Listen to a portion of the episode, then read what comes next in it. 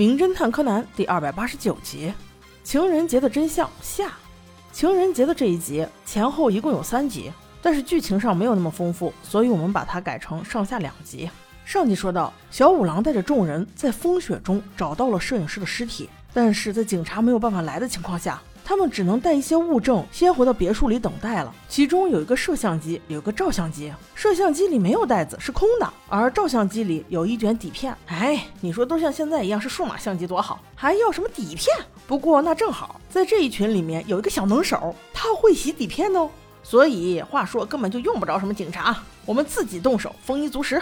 在等照相机底片的过程中，小五郎看了一下死者过往的录影带，遗憾的是什么也没有发现。不过让人感觉奇怪的是，那两个猎人怎么也那么认真地看这些录影带呢？他俩形迹可疑呀，貌似在寻找什么东西。不一会儿，旁边的三郎又来抢镜了，他冲着一个球发起飙来，和那个红色的小球玩的不亦乐乎，最后还是被老板娘给带走了。不一会儿，照片就洗出来了，其中有三张非常可疑，两张疑似曝光全黑，还有一张就在这两张照片之后，照片上是有三颗水滴遮住的效果。也许这三滴液体就是血液呢？众人开始了你一言我一语的讨论。其中有一个猎人说：“也许是他们遇到的那个戴着黑帽子的男人。”这句话让柯南吓了一跳呀！他脑中闪过的人竟然是赤井秀一，或者有可能是黑衣组织的人。可是此刻洗照片的长发女突然激动起来，扭身抱着短发女说：“那一定是你哥哥！你哥哥他还没有死。”可是短发女此刻却很冷静：“你不要这样，你清醒一点好吧？我哥哥。”在四年前已经死了，哎，怎么换你劝他了？哦，细一看来，原来长发女和短发女的哥哥是一对情侣，哈哈，是准嫂子呀！怪不得你这么激动呢，原来她这次来是为了给死去的男友上坟。话说那次意外带走了许多人的生命，但在墓碑旁边，唯独只有三个墓碑依然屹立不倒。也许就是因为老太太每天都去上坟的缘故吧。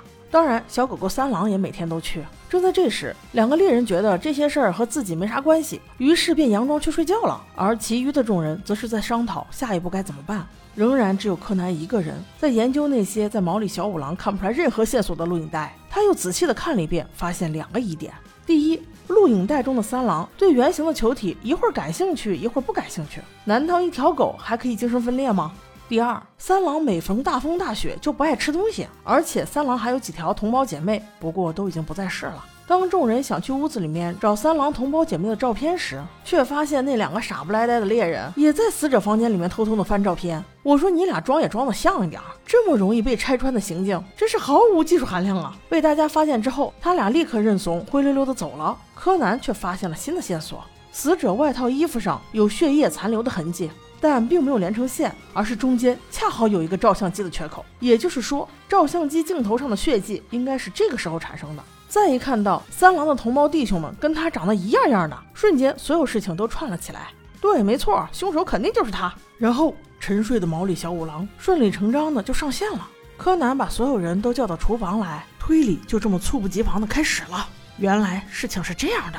三郎小狗狗并不是一个人的存在，大家都以为他的兄弟姐妹升天了，实际上还有一个跟他最像的，仍然守护着那些孤坟，而且基本上是一天换一次班的，跟随老板娘回到大别墅。这就是为什么三郎一会儿喜欢玩球，一会儿又不喜欢玩球。只要下雪，他就不吃饭，因为他已经习惯在雪夜里静等主人。而死者身边的巧克力是三郎给他叼过去的，因为三郎跟死者非常熟悉。同样道理，他也把死者不小心遗留下的一个录影带叼了回来。而这个袋子就在柯南手里，大家打开一看就知道凶手到底是谁。于是柯南便按计划好的把录影带装进录影机里，没想到大家打开一看都傻眼了。原来最后一个出现在死者身边的就是他的女朋友短发小姐。不会吧，他的演技这么好，居然当时被当了嫌疑人之后毫无反驳，把我都给骗过去了。就是他在死者毫无防备的情况下用木棍打死了他。为了掩盖自己的罪行，他特意捂着镜头，用照相机照了两张黑屏，让大家都以为他是才死不久，血液刚滴在镜头上。而真实情况却是，死者刚一到森林就被他打死了，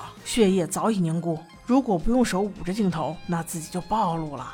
那看到这里的短发女无言以对呀，证据确凿，自己也无话可说啊。于是便坦白道：“对，是我杀了他。我哥哥早就警告过我，让我远离这个小子，说他根本不是什么好人。”刚开始我还不信，没想到前两天我看到一卷袋子的时候，我终于幡然醒悟了，他确实该死啊！他在四年前竟然拍摄了雪崩当场的画面，这里的老板和我哥哥同时被白雪掩埋，他竟然不去施救，反而只是摄影。像这种恶心的人，他没必要活着。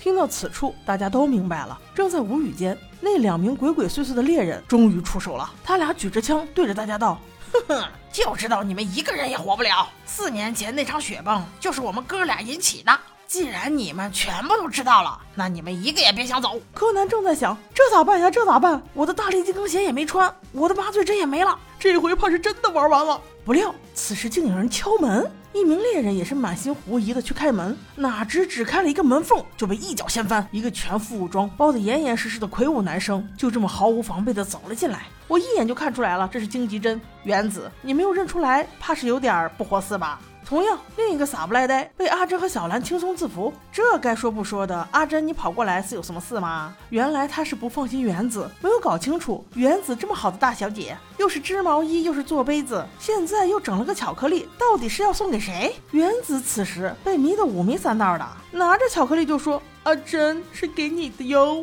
哈哈哈终于看到一对成了，在祝福原子的同时，心疼一下小兰吧。好的，我们下期见。